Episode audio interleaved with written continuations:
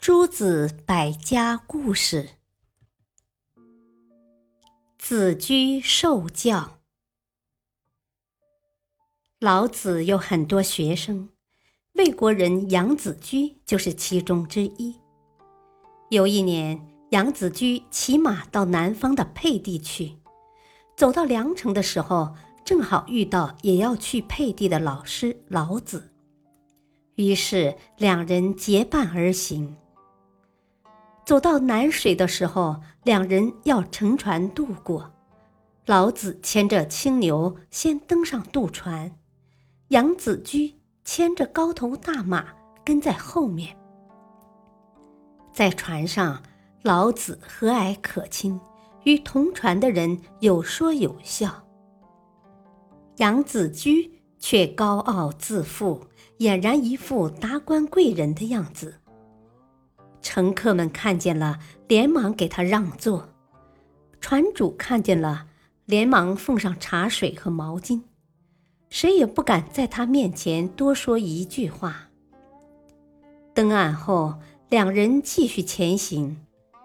老子哀叹一声说：“当初我把你看作是可以教诲的人，如今看来……”你不可教呀！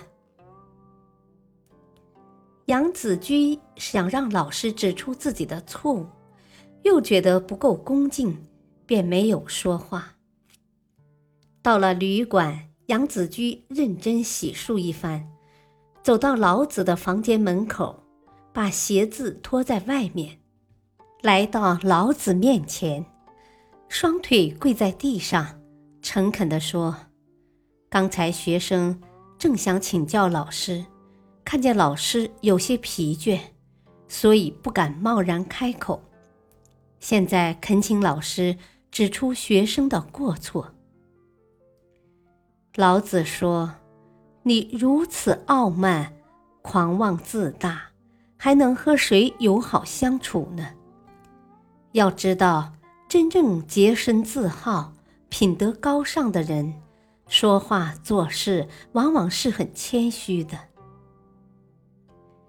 杨子居听了老师的话，羞愧难当，连忙说：“学生一定接受老师的教导，改正错误。”从此，杨子居果然改掉了傲慢狂妄的毛病，变得谦虚和善起来。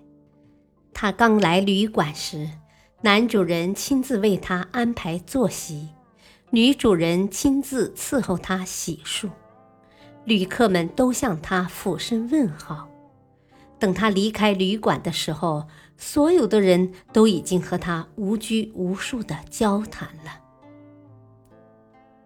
感谢收听，下期播讲庞氏病谜，敬请收听，再会。